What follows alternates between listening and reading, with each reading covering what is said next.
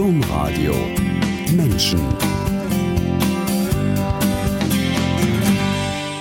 Frank und frei hat der Theologe Frank Reintgen seinen Blog genannt. Mein Name ist Angela Krumpen. Herzlich willkommen, Frank Reintgen. Herzlich willkommen alle, die diese Sendung Menschen eingeschaltet haben. Frank Reintgen, Sie schreiben und texten über alles, was Ihnen über den Weg oder mein Eindruck ist auch über die Seele läuft. Besonders am Herzen aber liegt Ihnen die Zukunft der Kirche und darüber werden wir reden in dieser Sendung. Anfangen aber möchte ich mit einem Satz, den Sie im Vorgespräch gesagt haben. Sie haben gesagt, wollen Sie wirklich mit mir eine Sendung machen? Ich habe so ein normales Leben. Bevor wir mehr über dieses normale Leben reden, warum finden Sie Ihr Leben denn so alltäglich, so normal?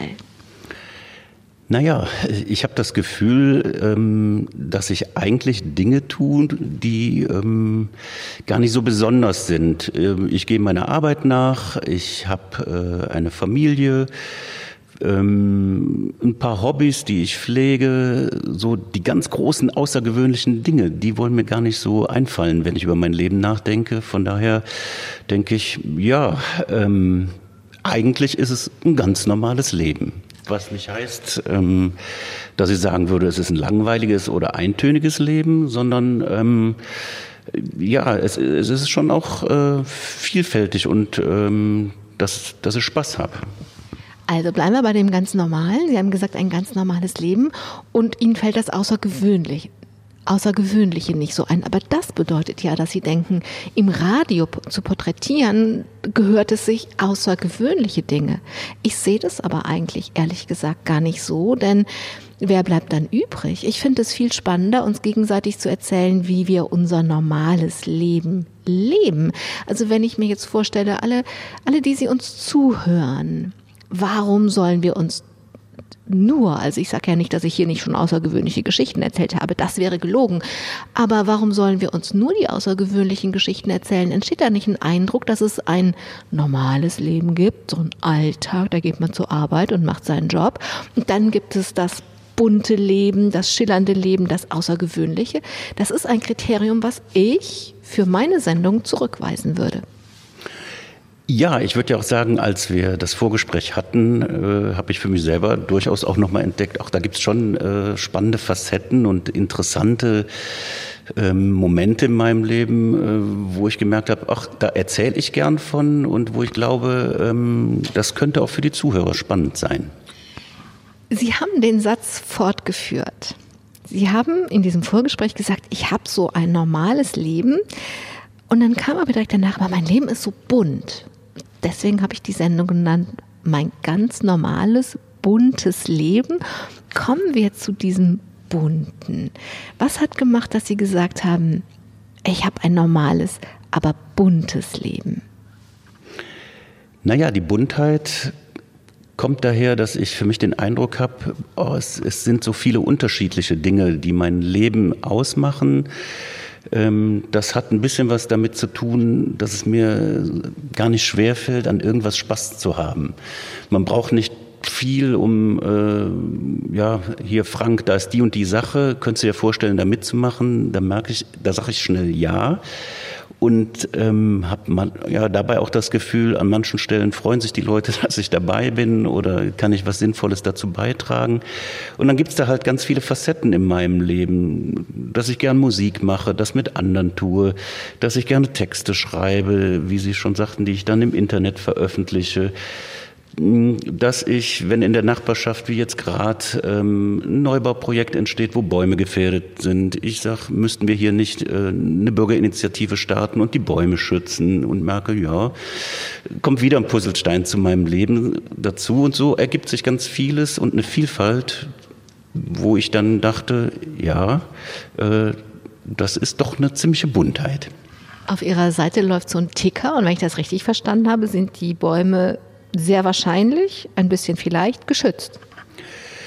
Mm, naja, sagen wir mal so, da geht äh, Planungsrecht gegen Naturschutz und das ist jetzt die spannende Frage. Wenn in der Stadt Köln der Klimanotstand ausgerufen wird, gleichzeitig aber auch Schülerklassenräume brauchen, dann ist natürlich eine Spannung da, wo wir in der Nachbarschaft äh, sagen, es, muss, es müssen Schulräume her, aber in dieses Projekt muss man natürlich auch gucken, wie kann der Bau so gebaut werden, dass die Umwelt möglichst wenig beeinträchtigt wird. Und da haben wir den Eindruck, da ist noch Luft nach oben, ähm, dass man ähm, ja an der Stelle äh, in dieses ganze Projekt ähm, nochmal darüber nachdenken müsste, kann man nicht Bäume auf das Dach, äh, also kann man das Dach nicht bepflanzen, kann man die Fassade nicht begrünen, können nicht in der Straße noch äh, Flächen äh, reklamiert werden, wo man Bäume aufstellen kann. Da werden wir äh, jetzt in den nächsten Tagen uns treffen und da eben mit konkreten Vorstell äh, Vorschlägen an die Stadt gehen. Das klingt spannend. Ich war mal in einem Kölner Krankenhaus. Das ist um einen Baum herum gebaut, das Herzzentrum. Das fand ich auch sehr interessant. Also, warum ich hier so ein bisschen eingestiegen bin, dieses Puzzlestein ein bisschen Steinchen ein bisschen angeleuchtet habe. Ich glaube, die Verbindung von normal und bunt ist einfach immer dann da, wenn Menschen nicht einfach nur ihr Leben leben oder vom Leben gelebt werden, sondern das ergreifen. Jeder hat seinen Platz egal wo wir sind. Und den haben wir. Jean-Paul Sartre hat gesagt, jeder hat, wir haben die Zeit, die wir haben. Wir haben auch den Platz, den wir haben. Aber ich kann das mehr so hinnehmen. Oder ich kann sagen, ha, das ist mein Platz, was gibt's hier zu tun und was finde ich hier vor? Naja, in der zweiten Beschreibung würde ich mich viel eher wiederfinden. Ähm, da würde ich schon fast sagen, also ich bin mit so einer Lust gesegnet, irgendwo aktiv zu werden, dass ich eher den anderen Teil manchmal stärken müsste. Äh, wo komme ich mal zur Ruhe? Wo äh, komme ich auch noch mal ins Nachdenken? Ja, wo habe ich noch mal Zeit äh, für Stille äh, und Spiritualität? Also durch, es ist ein sehr aktives Leben, was ich führe. Ja, zu bunt gehört ja auch zur Farbe bunt gehört ja vielleicht auch die Farbe weiß oder golden. Das ist dann das Licht, wo man dann mal mal das Licht sein lässt. Aber das ähm, jeder arbeitet an seinem Regenbogen ja an der Farbe, die ein bisschen zu kurz kommt. Schauen wir in ihr buntes Leben rein. Sie sind als fünftes von sechs Kindern in eine Unternehmerfamilie in Köln geboren worden. Eine Stadtpflanze also?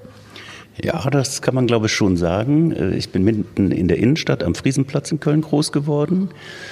Ähm, meine Eltern waren Handwerker, hatten eine Metzgerei, die mein Bruder dann übernommen hat. Ähm, und ich glaube, ähm, all die Dinge haben mich stark geprägt. In einer Stadt groß werden, ähm, die auch als ich Kind war, schon eine Stadt war, in der Vielfalt gelebt wurde, wo Toleranz von anderen oder von Vielfalt, so würde ich es mal sagen, ähm, zum Alltag gehörte. Noch dazu in der Geschäftsfamilie, wo äh, der Kunde immer König ist, sei er auch noch so merkwürdig. Da habe ich, glaube ich, gut was mitbekommen im, im äh, ja, Erspüren, was haben Menschen ähm, für ein Bedarf, äh, was bringen die mit an äh, Ideen äh, und wie kann ich wertschätzend mit, mit Menschen umgehen. Ich glaube auch, dass ich als fünftes Kind in, in groß geworden bin, von sechs, äh, fünf Geschwister hatte, äh, schon früh gelernt habe, äh, mich in Systemen zu bewegen. Äh, nicht nur an mich selber zu denken, sondern mitkriegen, wie kann das gelingen, wenn da mit meinen Eltern acht Individualisten sind, trotzdem was Gemeinsames hinzukriegen. Ähm, da merke ich schon stark, das, das hat mich stark geprägt. Ähm, noch dazu mit so einer Rolle in der Familie, wo ich sagen würde, ja, ich war ein bisschen der, der dafür gesorgt hat, dass es harmonisch zuging. Wenn es mal ein bisschen stressig wird, ähm, mal gucken, kann man nicht einen Witz bringen und die Situation entspannen.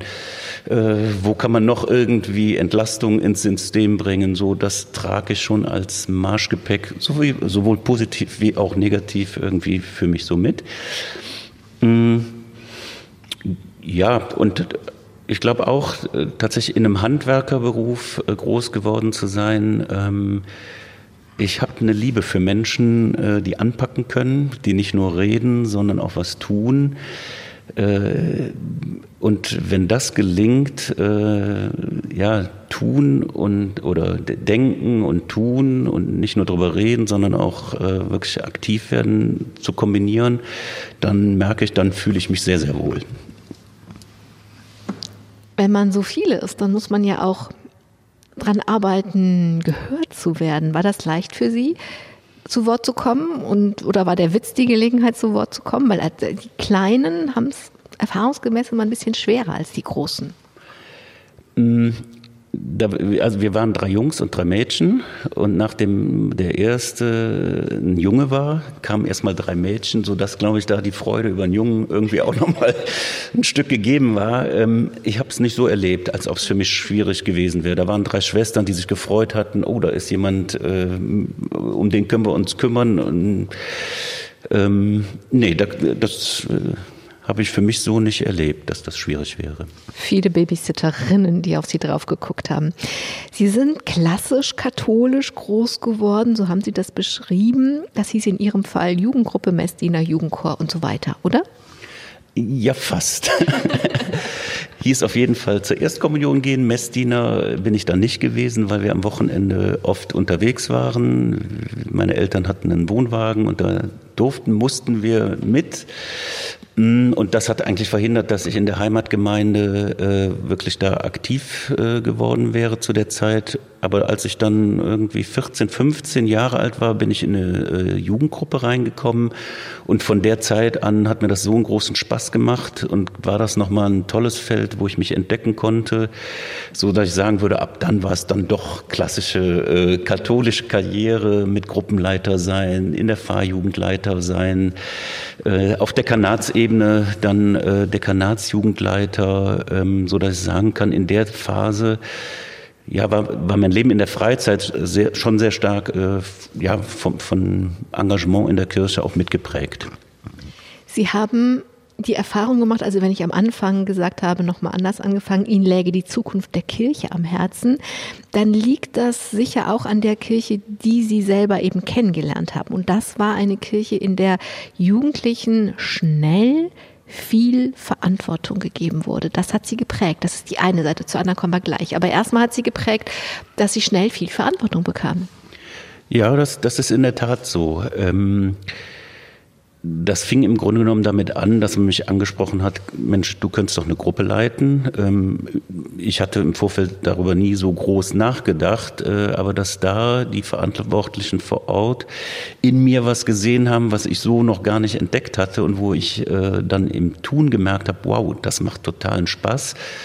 Ähm, ja, äh, da habe ich im, im, Rückblick oft nochmal drüber nachgedacht, wo ich dachte, das ist schon toll, ähm, was wir als Kirche da ermöglichen, weil das ist ja nicht nur mir passiert, äh, würde ich sagen, sondern, und ich glaube, das passiert heute noch an ganz vielen Stellen, gerade in der Kinder- und Jugendarbeit. Ähm, die ja sehr selbstorganisiert ist, ähm, wo im Idealfall klar irgendwelche pastoralen Dienste mit als Ansprechpartner da sind. Aber ich habe es so erlebt, da gibt's eine Jugendleiterrunde, wo Jugendliche sehr selbstbestimmt dann auch überlegen, was würde uns Spaß machen, was nehmen wir für ähm, Probleme in dem, was wir tun, wahr, miteinander reflektieren, wie könnten wir besser werden.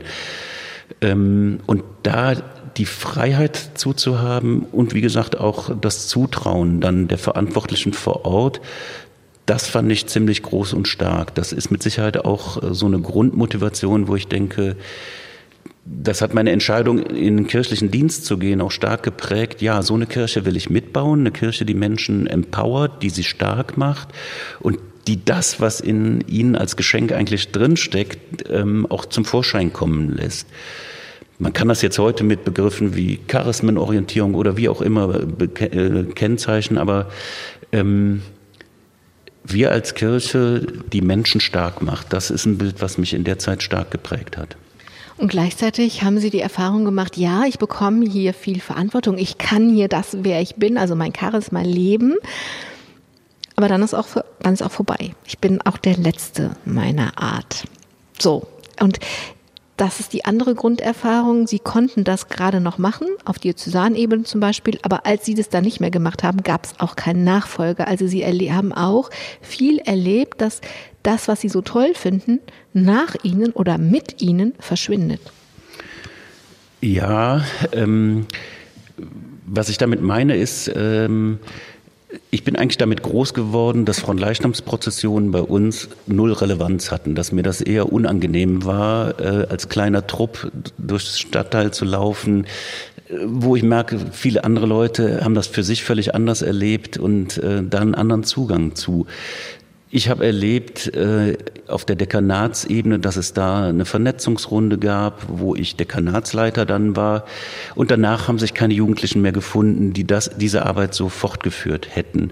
Und das hört sich jetzt irgendwie alles ähm, so, als wäre Kirche auf einem absteigenden Ast. Das ist das Spannende, das habe ich gar nicht so erlebt. Ich habe das für mich trotz allem irgendwie als eine Zeit erlebt, die ich total beglückend und für mich äh, erfüllend äh, fand und merke, ich habe da eher gelernt, Kirche kann auch sein in einer Umgebung, die vielfältig ist, wo es auch Menschen gibt, die nicht kirchlich sind. Da habe ich gar keine Mühe mit, so, sondern äh, ich habe einfach Spaß daran, das, was mir wichtig ist, mit sozusagen auf den Markt zu bringen.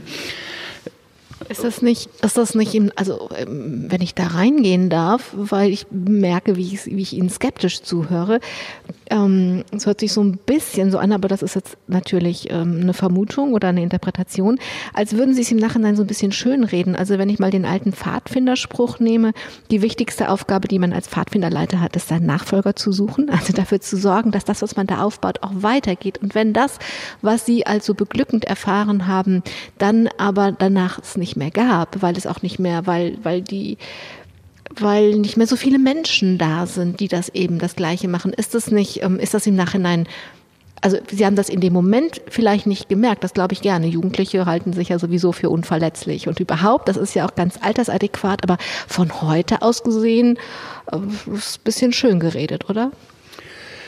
Mm, also mit Sicherheit gab es da bei mir eine Traurigkeit, boah, warum kann das nicht weitergehen? Ich glaube, warum ich äh, ja, ich würde nicht sagen Schönrede so, sondern ähm, ich habe gemerkt, dass es anders weitergeht. Dass also ähm, es waren äh, ja so wie es bis dahin ging, ging es nicht mehr und trotzdem gab es andere Formen, zeitgemäßer, wo ich das Gefühl habe, okay, die Sache ist nicht ganz gestorben. Es sucht sich andere Bahnen. Vielleicht ist das der Punkt, warum ich so sage, ja. Ähm, das ist die Erfahrung, die ich eigentlich mitnehme, äh, auch in Abbrüchen ähm, steckt eine Kraft für was Neues drin, für was anderes mit. Das ist natürlich dann eine zutiefst schöne Erfahrung, weil ob wir das wollen oder nicht, das Leben verändert sich ja immer weiter. Und ähm, das Leid entsteht oft an der Stelle, wo wir uns verhaken und wollen, dass es nicht weitergeht. Ne? Also wenn mit Faust gesprochen, wenn der Mensch sagt, Moment, verweile doch, du bist so schön. Und in dem Moment verpassen wir den nächsten Moment, der anders weitergeht. Das heißt, Sie haben diese Erfahrung schon als junger Mensch gemacht. So wie das für mich war, so wird es für den nächsten nicht sein, aber ist nicht so schlimm, weil es geht in jedem Fall weiter und das ist jetzt eine Frage, geht es gut weiter? Naja, da, da kann ich nicht einfach Ja oder Nein antworten. Da denke ich, das muss man differenziert sehen. Also natürlich ist das für mich ein total großer Schmerz zu sehen, äh, wie Dinge, die mir selber äh, unendlich wichtig sind, für viele Leute nicht mehr wichtig sind. Das geht bis in die eigene Familie hinein, wenn die eigenen Kinder Mühe haben, sich in Kirche zu beheimaten, dann merke ich, das tut mir extrem weh. Ähm, und da ist eine ziemliche Trauer in mir. Ähm, andersrum, ähm, ja, äh, mm,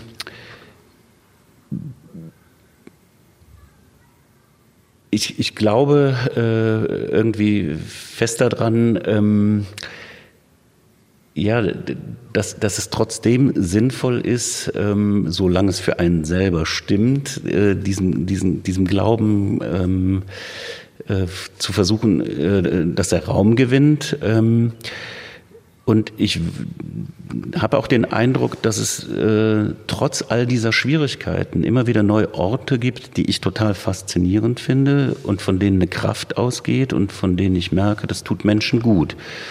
Ähm, also trotz dass Kirche kleiner wird, ähm, nach wie vor gibt es Orte, die würde ich eigentlich jedem Menschen wünschen. Ähm, dass er da ähm, ein Stück äh, mal Zugang zu bekommt und miterleben kann, ähm, wie gut das tut, ähm, wirklich in der Gemeinschaft zu sein, wie gut das tut, einen Ort zu haben, über eigentliche Fragen nachzudenken, über Sinn im, im Leben nachzudenken und zu merken, ja, dass, dass man da äh, Teil ähm, einer, einer Bewegung in, in dem Sinne ist. Teil von was Größerem ist. Auf das Konkrete kommen wir am Ende noch. Also jetzt würde ich gerne erst bei Ihrer Geschichte bleiben. Nach der Schule hatten Sie Ihre eigenen Worte, ich zitiere Sie, typisch Junge, keinen Plan. Da kam Ihnen der Zivildienst gerade recht und danach haben Sie Theologie studiert. Priester fiel wegen des Zölibats mal einfach aus. Und meine Frage ist, wie ist das heute für Sie, wo manche Bischöfe, also wo man sagen muss, wo sogar manche Bischöfe laut über die Viri Probati erfahrene Männer als Priester nachdenken. Ist das, wo Sie denken, oh, das kommt ein bisschen spät, das wäre fein gewesen?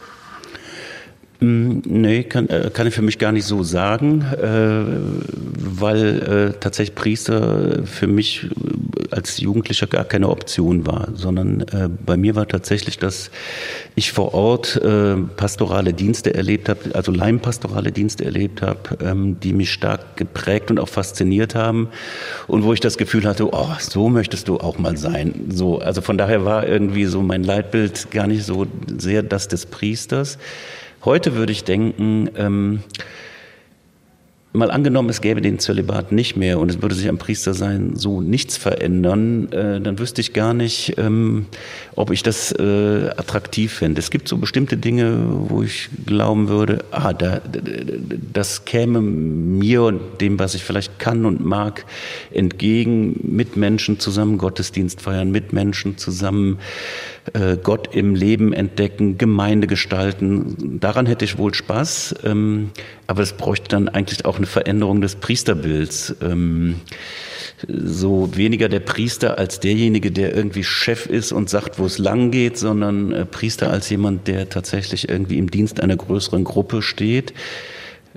Auch nicht äh, Priester als Alleinkämpfer, sondern in einem Team.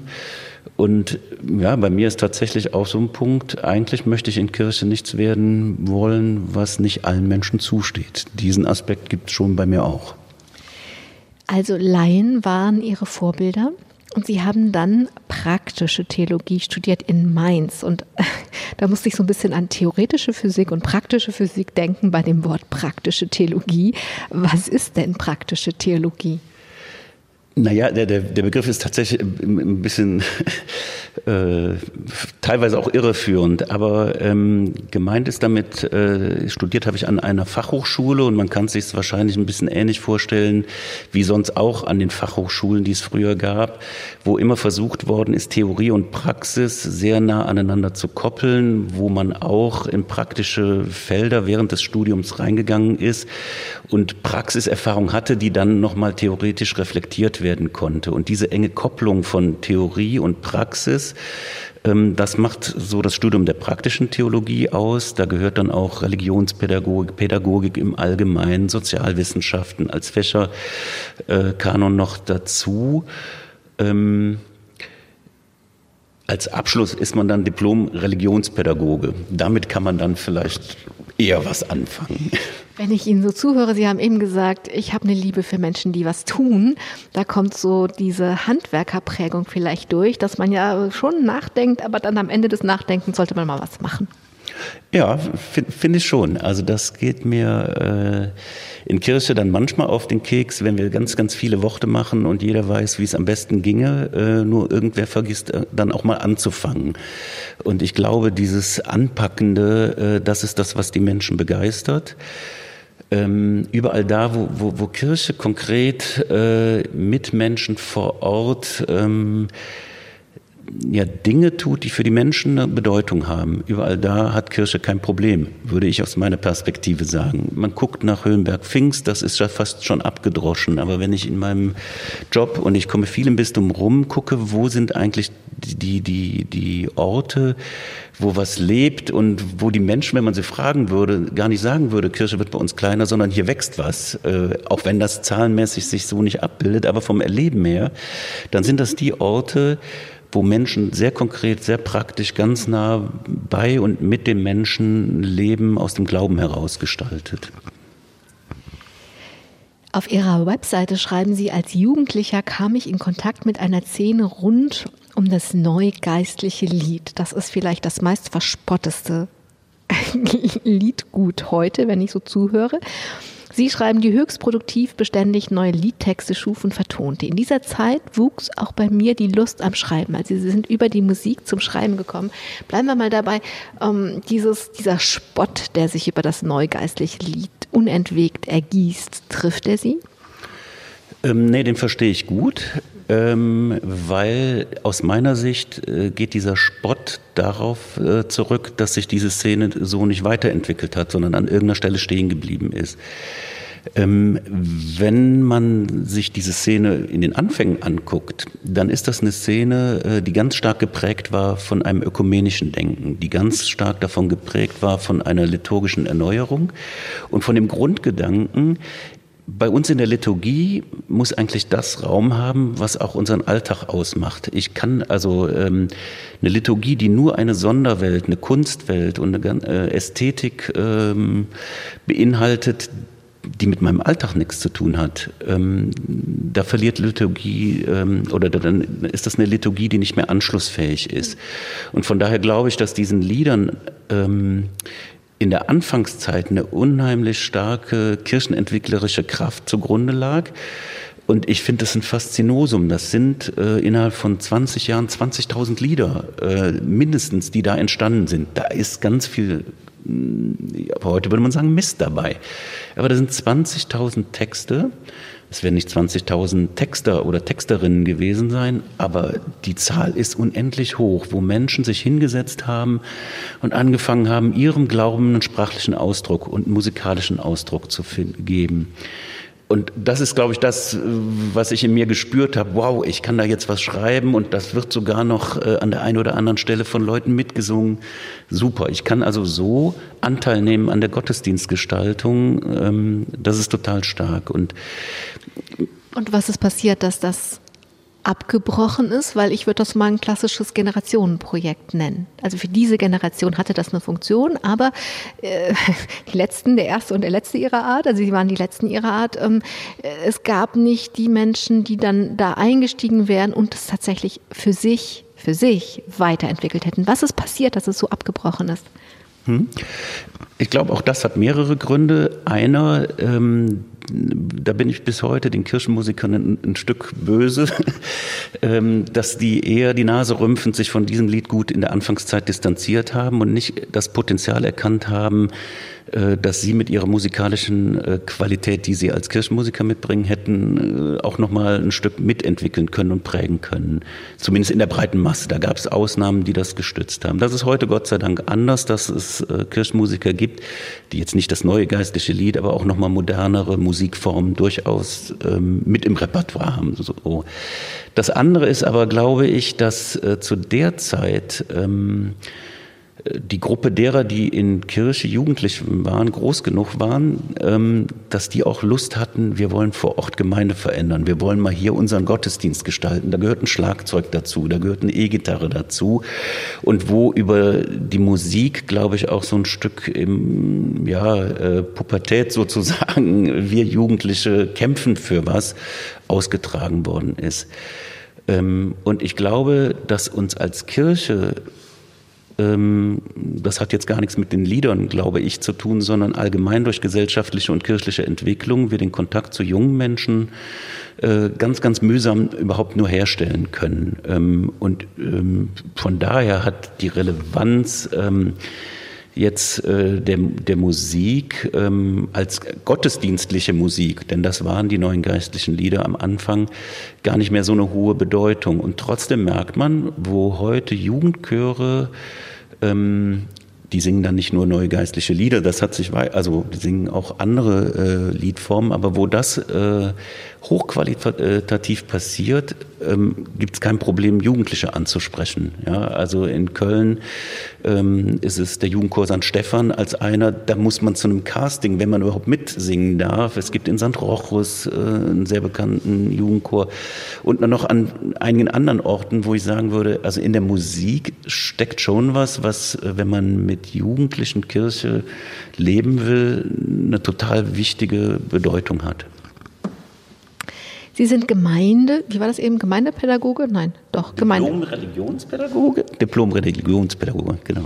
Als Diplom-Religionspädagoge haben Sie vor allen Dingen in Gemeinden gearbeitet. Das erzähle ich, also ich gehe jetzt nicht alle Stationen nach, aber ich würde gerne auf die längste Station kommen. Das waren nämlich 17 lange und wenn ich das alles glauben darf, 17 sehr glückliche Jahre in St. Severin in der Kölner Südstadt. Und ich habe zufällig einen, ich habe einen Artikel, nicht zufällig, ich habe einen Artikel über ihren Abschied gelesen, aber in dem hatte der Autor zufällig im Park zwei Frauen nicht belauscht, aber ihnen zugehört und die haben sich über sie unterhalten. Und ich werde jetzt kein Kölsch reden, aber der hat sie auf Kölsch zitiert, wie schade es wäre, dass Sie, Frank Reintgen, jetzt gehen müssten.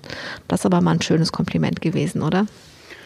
Ja, ähm, ist es. Äh, und das freut mich natürlich, äh, dass so, äh, glaube ich, bei vielen Menschen der Gesamteindruck am Ende war, als ich dann nach 17 Jahren St. Severin verlassen hatte.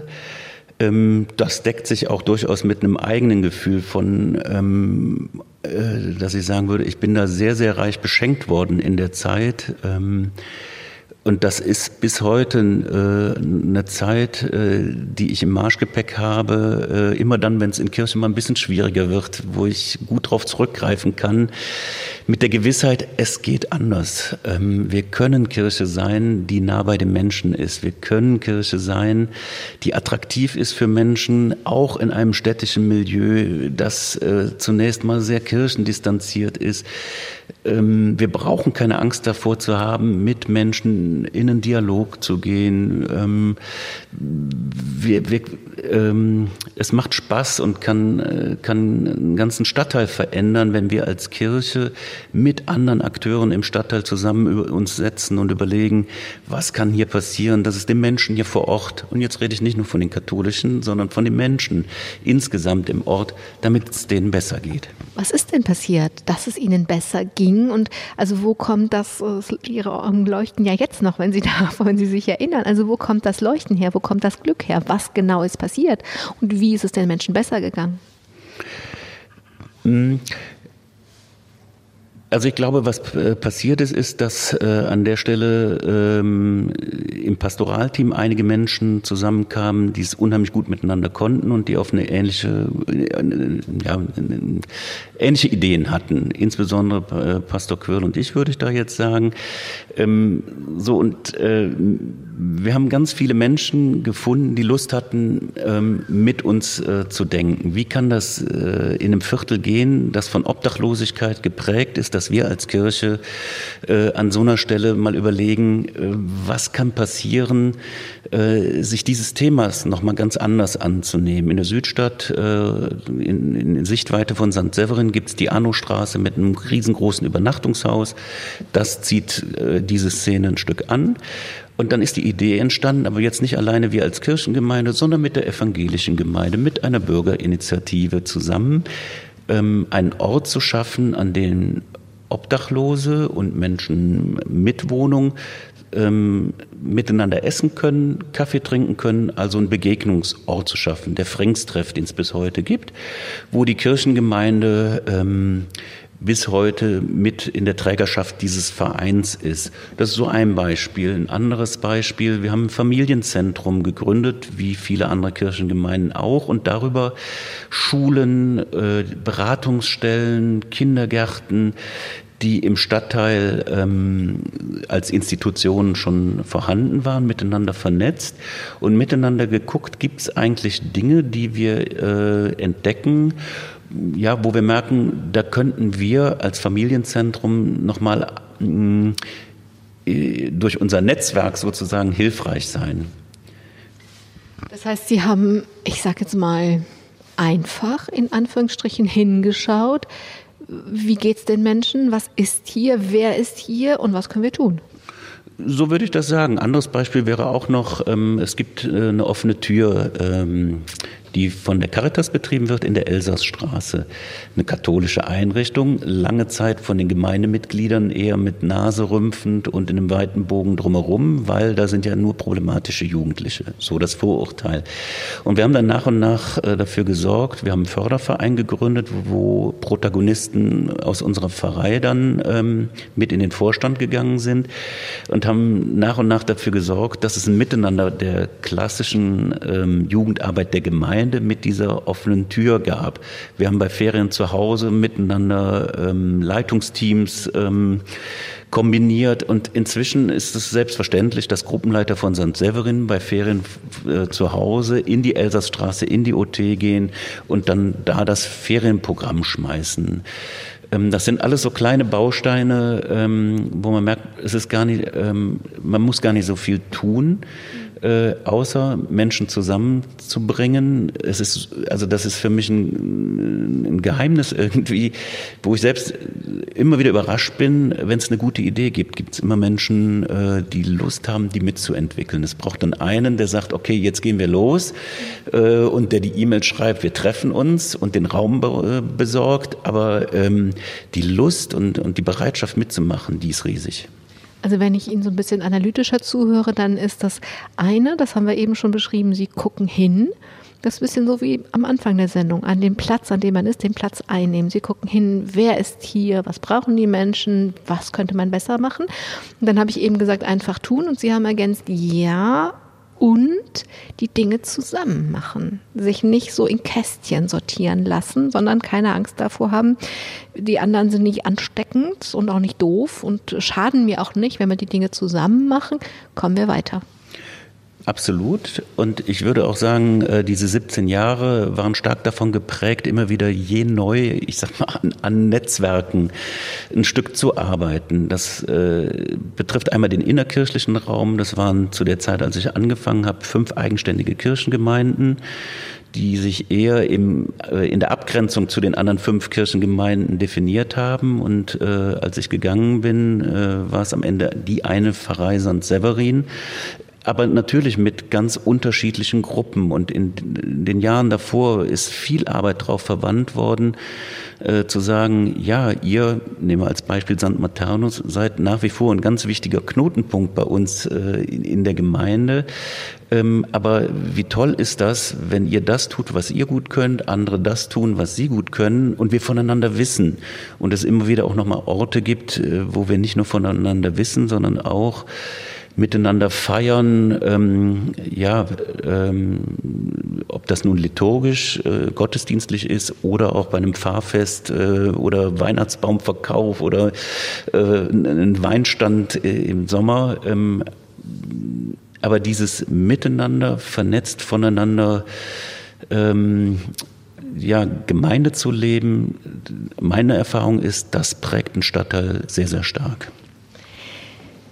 Sie pflegen, haben nicht nur diese Gemeinde gepflegt, Sie pflegen viele Dinge, auch Ihr virtuelles Zuhause. Darauf bin ich ja schon ein paar Mal eingegangen auf Ihre Webseite. Da steht auch herzlich willkommen in meinem virtuellen Zuhause, so steht das da. Und in diesem virtuellen Zuhause gibt es eine große Vielfalt. Es gibt Rezensionen, es gibt Geschichten, es, gibt Tipps zum Mittagessen in Köln, es gibt Gedichte, Gebete, eine Schreibwerkstatt, in der Sie Texte über Gott und die Welt sammeln und so weiter. Und dann schreiben sie auch darüber, über Menschen, die sie geprägt haben. Und darauf will ich jetzt raus, denn sie erzählen so als Grundstein für ihr eigenes Schreiben von Dorothee Sölle, dass die sie stark beeinflusst hat. Womit? Wodurch? Mm, ja, einmal tatsächlich äh, durch die, die Texte und ähm, in meiner Wahrnehmung hat sie nochmal eine, eine ganz eigene Art von Texten irgendwie mitgeprägt. Es gab auch andere wichtige Autoren, die das so getan haben, aber äh, ihre Texte sind mir besonders nahe gegangen und das war immer diese Verbindung von äh, Mystik und Politik ähm, ja, man könnte jetzt wieder sagen, da kommt der praktische Theologe oder der Handwerker. Äh, bei Dorothee Sölle habe ich eine Theologie kennengelernt, die keine Angst vor Realitäten hat.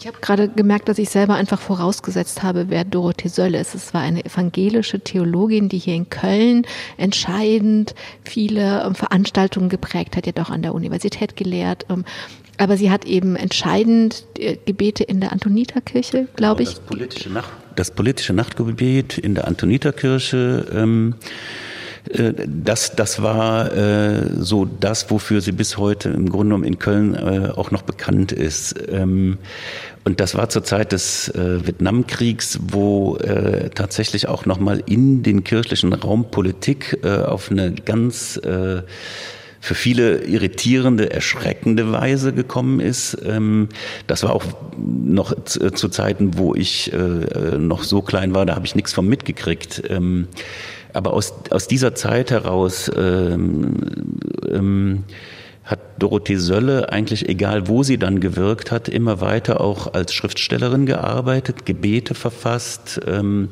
sie nennt das dann theopoetische Texte, ähm, was ich ein total schönes Wort finde. Also ähm, da wird Theologie betrieben äh, in, in, in, in poetischer Form und ich durfte Dorothee Sölle dann auch äh, zwei, dreimal bei Kirchentagen äh, so live erleben und das, das war für mich schon faszinierend, diese kleine Frau äh, zu erleben, aber mit einer Ausstrahlung und einer Authentizität und einer, einem, einer Power, die, die einfach greifbar war. Ähm, und diese Radikalität, die sie in ihren Texten hat, mit der Sache Jesu ernst zu machen, sie nicht nur zu nehmen als was, was uns irgendwann in einer fernen Zukunft mal versprochen ist, sondern davon zu träumen und es jetzt schon zu leben, dass wir Brüder und Schwester sind in einer Welt, äh, die alles dafür tun muss, dass Unterdrückung, Unfreiheit äh, und Missbrauch von Macht äh, ja Einhalt geboten wird. Ähm, also das, das fand ich in ihren Texten einfach sehr, sehr stark und gelungen. Ich frage ja deswegen nach der Theopoesie von Dorothee Sölle, weil Sie auf Ihrer Webseite schreiben, das ist das, was mein Schreiben so beeinflusst hat. Das heißt, in Ihrem Schreiben ähm, gehen Sie auch der Poesie im Erzählen von Gott nach? Ich versuche das zumindest, ja. Ähm, und ähm, ich versuche auch mit meinen Texten das, was ich gerade für Dorothee Sölle so gesagt habe, ähm, es hinzukriegen, ähm, tatsächlich von mir zu schreiben, von Erfahrungen zu schreiben, äh, es nicht bei Theorie zu belassen, sondern immer wieder neu zu durchdenken. Ähm, wie, werden, wie wird aus einer frommen Soße äh, was, was mein Leben wirklich tragen kann, halten kann, was mich tatsächlich ja, wo ich tatsächlich innerlich hinterstehen kann. Wie werden aus Phrasen und leeren Worthülsen tatsächlich ähm, ja, Worte, äh, hin, hinter denen ich stehen kann? Auch analog, ich habe eben gesagt, virtuell pflegen Sie viele Dinge. Auch analog pflegen und hegen Sie Dinge. Und eines dieser Dinge haben Sie mitgebracht. Das habe ich gerade mal unter dem Papier hervorgeholt, deswegen hat es ein bisschen geraschelt. Das ist ein Herz aus Stein. Wenn man das so sagt, ein Herz aus Stein, dann ist das immer negativ gemeint. Dann ist das ein Herz, das sich nicht erweichen lässt. Aber wenn Sie das meinen würden, hätten Sie es nicht mitgebracht. Warum haben Sie dieses Herz aus Stein mitgebracht? Ja, ich würde ja sagen, ich habe kein Herz aus Stein, sondern ein Herz in einem Stein mitgebracht. Ähm, ich weiß gar nicht mehr ganz genau, wo ich den gefunden habe, aber äh, das ist schon bestimmt 30, 40 Jahre her, äh, dass ich den so bei mir habe.